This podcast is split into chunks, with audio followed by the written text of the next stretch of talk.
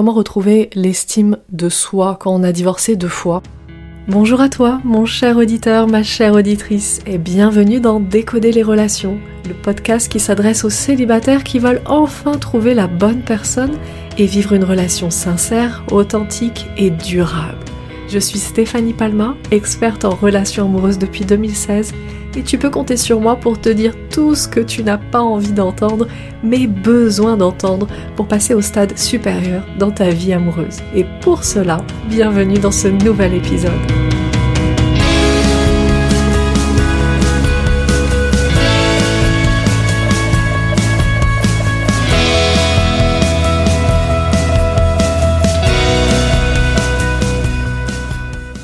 Bonjour, je suis Jean-Marc, j'ai 59 ans. J'ai eu deux mariages et deux divorces.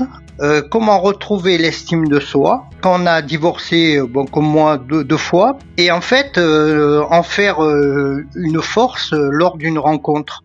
Comment faire des nouvelles rencontres quand on a ça dans son passé, quand on se trimballe avec ce poids-là dans son passé? Ce que je comprends tout à fait, tu sais, c'est normal de se poser cette question en se disant, bah écoute, j'ai déjà tenté deux fois, avec un mariage et ça s'est fini deux fois en divorce, euh, va expliquer ça à la prochaine femme que tu rencontres. Parce que en général ça donne, ça fait un peu flipper, hein, ça fait un peu peur, en disant bah il y a certainement quelque chose qui, qui, bloque chez lui, quelque chose qui ne va pas chez lui. Sinon, ces divorces, enfin ces mariages ne se seraient pas définis en divorce. Donc euh, ça serait logique, tu vois, de, en tout cas c'est logique de ton point de vue à toi, de se dire bah, comment en faire une force, comment retrouver mon estime de moi par rapport à ça. Et euh, Jean-Marc, je vais vraiment te répondre là-dessus en te disant que la vraie problématique ici n'est pas vraiment comment faire une force euh, de tes divorces, hein. c'est pas vraiment ça le vrai problème. Le vrai problème, il est que tu crois encore que divorcer, c'est échouer. Tu crois encore que euh, divorcer, c'est quelque chose où tu as, tu, as, tu as failli, où tu aurais pu mieux faire, où ça aurait pu se passer différemment, etc. Ce que tu oublies, c'est que dans l'équation, il y a deux personnes dans un couple. Et un divorce, c'est le résultat de deux décisions. C'est bien plus facile de l'accepter quand on se met en relation, parce que quand on se met en relation, on comprend bien qu'il y a deux personnes qui sont consciemment OK pour se mettre en relation l'une avec l'autre. Mais ce qu'on oublie très souvent, c'est que euh, la séparation, c'est aussi deux personnes qui se mettent d'accord. Et on l'oublie, on a du mal parfois à le voir comme ça. Et moi, personnellement, dans ma vie amoureuse, quand, avant que je fasse ce magnifique métier que je fais et que j'adore, mais avant ça, euh, quand j'avais euh, quand j'avais rompu, j'étais partie d'une relation euh, dans lequel j'avais beaucoup d'amour et je m'étais posé beaucoup de questions. Et en fait, j'avais pas vu ça. Moi, je m'étais dit, bah non, je suis partie, mais lui, il voulait pas que je parte. Et en réalité, c'est pas ça qui se passe. La réalité, c'est que dans une séparation, on est deux pour prendre la décision de se séparer. Sauf que, en général, il y en a un qui a conscience de cette décision et l'autre qui n'en a pas conscience. Quand on se met en, relation, on est d'accord. Les deux ont conscience d'être d'accord, de se mettre en relation. Et dans une séparation, en général, quand il y a une situation comme la tienne, Jean-Marc, c'est-à-dire bah, elle est partie, je sais pas trop pourquoi. Euh, peut-être que dans tes précédents euh, divorces, c'est également la femme qui a initié le mouvement. Eh bien, ce que tu dois vraiment comprendre, et je t'invite vraiment à prendre cet angle, ce regard différent sur ton passé et ta situation, qui est que elles l'ont verbalisé. Elles ont verbalisé la séparation. Mais c'était un accord commun. C'est-à-dire que toi, inconsciemment, c'est ce que tu désirais aussi. Et il n'y a que quand tu arriveras à voir ça, que tu accepteras que le divorce et les séparations ne sont pas des échecs, et que donc ton passé n'est pas rempli d'échecs, et que ton, passé, ta vie amoureuse passée n'est pas ponctuée d'échecs. Parce qu'en fait, il n'y a, a, pas d'échec puisque tu as eu ce que tu voulais, tu as eu ce que tu as désiré, même si c'était un désir inconscient jusque-là, et que tu t'en rends toujours peut-être pas compte, et que pour la première fois, parce que je t'en parle, tu, commences à te dire Ah bon, mais je le voulais vraiment?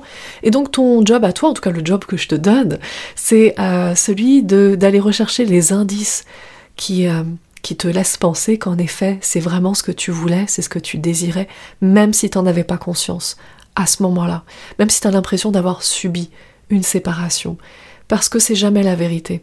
Euh, c'est jamais, jamais la vérité. Pourquoi? Parce que quand on veut vraiment une relation, mais vraiment on fait tout pour la sauver, cette relation. Et quand tu regardes, tu vas réussir à te avoir des preuves Quand tu regardes ton passé, tu vas réussir à avoir des preuves que, en effet, tu aurais pu faire des efforts. En effet, tu aurais pu faire les choses différemment. En effet, tu l'as vu venir. Elle t'avait certainement envoyé des signes, encore et encore, qui te disaient Hé, attention, ah, je suis plus vraiment heureuse dans cette relation, ou attention, quelque chose qui ne va pas. Attention, il faudrait qu'on change quelque chose là. Et en fait, il s'est rien passé. Et pourquoi il s'est rien passé? Mais c'est pas rien passé parce que elle a pas assez exprimé les signes ou tu les as pas assez captés. Non, il s'est rien passé parce que tous les deux vous désiriez arrêter la relation. Vous désiriez l'arrêter. Et tu désirais arrêter la relation. Et c'est pour ça que ces signes-là, tu les as vus, tu les as pas pris en compte. Parce que c'était ton souhait que d'aller jusqu'au bout de cette relation et d'arrêter la relation. Et quand tu arrives à avoir ces preuves-là, parce que tu vas les voir, tu vas comment tout à coup commencer à te souvenir de ah oui c'est vrai qu'une fois on avait une grosse discussion profonde où elle m'avait dit qu'elle n'était pas heureuse. Ou alors à une fois c'est vrai qu'elle était revenue d'une soirée et puis elle m'avait expliqué à quel point elle se sentait bien plus libre quand elle était avec ses amis que quand elle était avec moi dans, dans notre relation.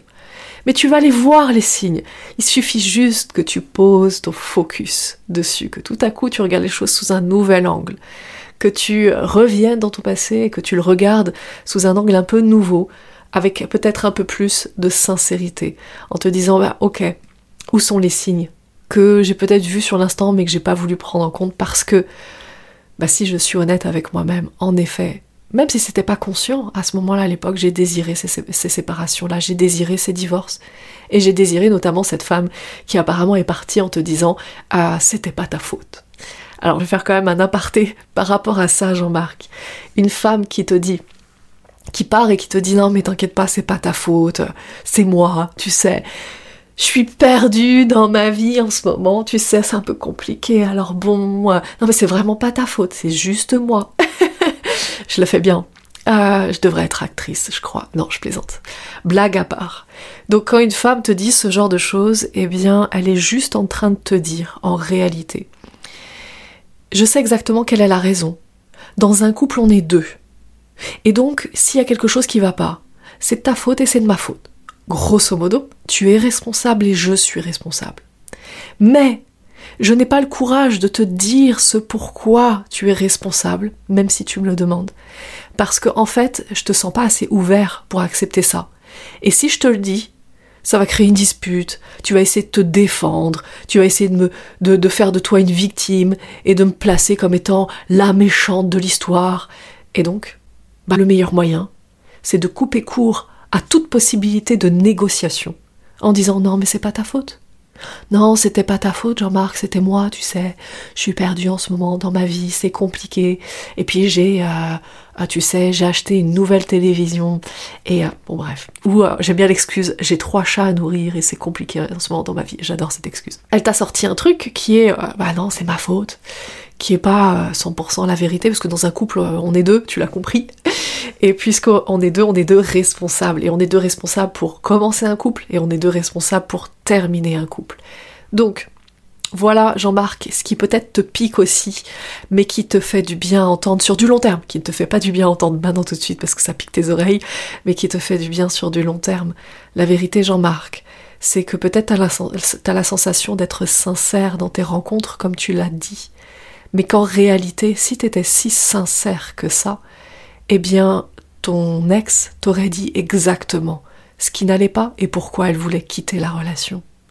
Et si t'étais si sincère que ça, tu aurais vu également que dans tes mariages, il y avait tous les signes qui étaient là, qui faisaient qu'elle allait se barrer. En tout cas, si tu as, si c'est pas toi qui a créé euh, qui a, demandé, qui a été à l'initiative de la demande de divorce. Mais moi, je le sens vraiment comme ça chez toi, Marc.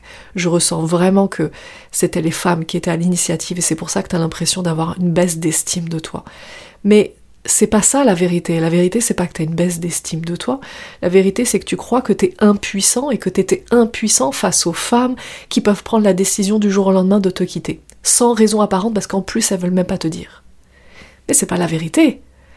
La vérité, c'est que tu savais, tu avais déjà tous les signes, parce que la vérité encore plus profonde, qui est, je sais, Jean-Marc, difficile à accepter, c'est que tu voulais quitter ces relations. Maintenant, on va chercher pourquoi tu voulais quitter ces relations, quel était pour toi le bénéfice de quitter ces relations? Et je peux t'assurer, t'es pas un extraterrestre, t'es un humain, donc c'est comme ça que tu fonctionnes. Tu fonctionnes par bénéfice. Et oui. Donc même si tu dis non, non, si tu dis non, non, non, Stéphanie, il n'y avait pas de bénéfice. Non. Comment peux-tu dire ça? J'ai été larguée. On m'a imposé un divorce. Donc je ne sais pas ce que tu vas dire. Peut-être que tu vas pas dire ça. Euh, je suis un peu dramatique là. Mais euh, va chercher vraiment, vraiment les signes et puis ose voir que quand tu es sincère avec toi-même, en fait tu voulais quelque chose qui n'était pas dans le couple. Tu voulais peut-être retrouver ta liberté, tu voulais peut-être euh, faire de nouvelles rencontres, tester avec des nouvelles femmes. Peut-être que tu avais l'impression de plus vraiment plaire avec le temps. Et tu t'es dit, bah j'ai besoin d'aller valider le fait que je plaise toujours aux femmes. Peut-être que euh, tu avais l'impression de ne pas pouvoir être 100% toi-même. Et du coup, euh, tu as voulu ces, ces ruptures, ces différentes ruptures, ces différents divorces, pour aller à la, à la recherche de toi-même. Alors au passage, on peut être soi-même dans un couple. Hein. Qu'est-ce qui fait qu'on n'est pas soi-même dans un couple? Bah, C'est uniquement soi. Hein. On est les seuls à pouvoir s'empêcher euh, d'être qui on veut être. On est les seuls. Mais parfois, on a cette sensation que dans le couple, on est prisonnier, prisonnière pour les femmes et prisonnier pour les hommes. Alors que c'est pas la vérité. Et on va sortir et s'extraire du couple pour aller rechercher cette liberté et en fait, on a l'impression de retrouver cette liberté euh, environ cinq semaines, tu vois, les cinq premières semaines de notre célibat. et puis après, euh, on se rend compte qu'en fait, le vrai problème, il est pas, pas dans le couple. Et le vrai problème, il n'est pas dans le célibat ou le couple. Le vrai problème, il est à l'intérieur de soi. Donc Jean-Marc, vraiment, euh, je pense que t'es pas si sincère que ça. Je pense que au, contraire, il y a une partie de toi qui est fermée au, retour, fermé à la vérité, fermé à ce qui s'est réellement passé. Parce que je pense qu'il y a une partie de toi qui flippe de dingue de découvrir que t'as merdé. Et c'est pour ça que tu poses cette question. Euh, quand tu me dis comment faire pour retrouver l'estime de soi quand on a divorcé deux fois et en faire une force, c'est parce que tu flippes de dingue d'aller voir qu'en fait il y a certains sujets sur lesquels t'as merdé parce que t'as pas assumé tu n'as pas assumé ce que tu désirais au profondément. C'est-à-dire bah, quelque chose qui était en dehors, que tu croyais qui était en dehors du couple, et qui fait que tu as accepté de ne pas voir les signes qui te disaient Hé, attention, elle ne veut plus de cette relation, plus comme ça en tout cas, il faut la changer cette relation, attention, il faut faire évoluer cette relation, et tu les as pas vus, tu les as pas pris en compte, et ça t'a amené à, au célibat, et après, tu t'es dit, hop, c'est reparti, je veux un couple, et t'as refait la même chose encore une fois. Et t'as refait la même chose encore une troisième fois, même si t'as pas été jusqu'au mariage cette fois-ci. Et il y a vraiment quelque chose chez toi qui, me semble fermé vraiment au, retour, au feedback, à la, une sorte de vérité qui me semble fermé à ça. Et je te sens coincé dans cette espèce de dilemme de je veux pas savoir. C'est un peu comme les singes, tu sais, qui se cachent les yeux, qui se ferment les oreilles et qui disent non, je veux pas savoir, non, non, me dis pas, je veux pas voir, je veux pas savoir ce qui s'est vraiment passé. Je préfère me faire croire qu'en fait, j'avais aucun pouvoir de décision et qu'on m'a juste largué et qu'on a juste, on m'a juste divorcé. Sans que je sois au courant, euh, sans que je vois vraiment les trucs venir et sans que j'ai aucun pouvoir dessus.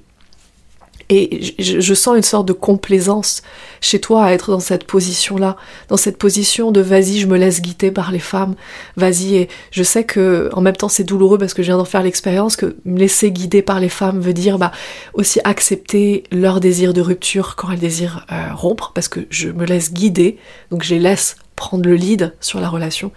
Donc il y a vraiment ce dilemme-là. Et en même temps, j'aimerais ne plus vivre euh, ce type de relation qui finit par une rupture sans que j'ai l'impression euh, d'avoir mon mot à dire dans cette histoire ou de pouvoir anticiper ces choses-là. Pour sortir de ce dilemme, Jean-Marc, tu dois vraiment absolument revenir sur moi ce que j'appelle ton pouvoir ton pouvoir masculin ou ton pouvoir en tant qu'être humain tout simplement, qui est ta responsabilité. Ta responsabilité, c'est-à-dire en quoi tu es aussi responsable de ce qui s'est passé. Et l'objectif n'est pas de te flageller, parce que la question n'est pas en, quoi es-tu coupable de ce qui s'est aussi passé. C'est pas ça la question. La question c'est en quoi es-tu responsable. C'est-à-dire, bah, je l'ai vu venir.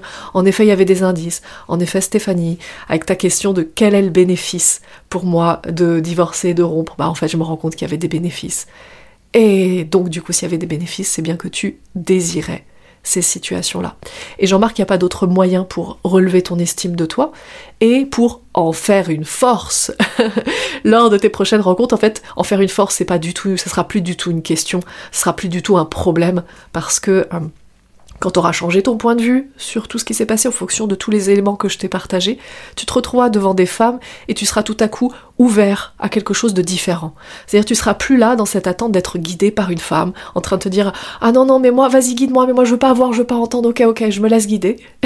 tu seras plus dans cette démarche là, tu seras dans cette démarche de responsabilité et de co-construction avec une femme et de co-construction plus euh, plus authentique et plus honnête Honnête dans le sens, ça veut pas dire que t'es malhonnête, c'est pas ça.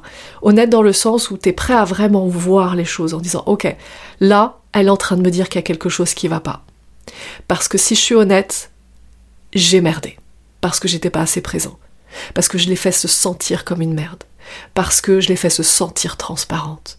Parce qu'en fait, je comprends rien aux femmes.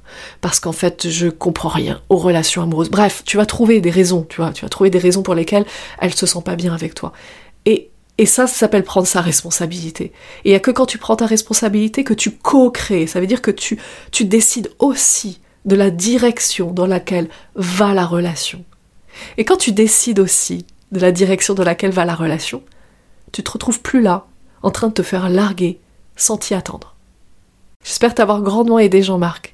Prends soin de toi et puis pour toi, mon cher auditeur, si tu t'es retrouvé aussi dans cette situation, tu sais exactement maintenant ce que tu dois faire.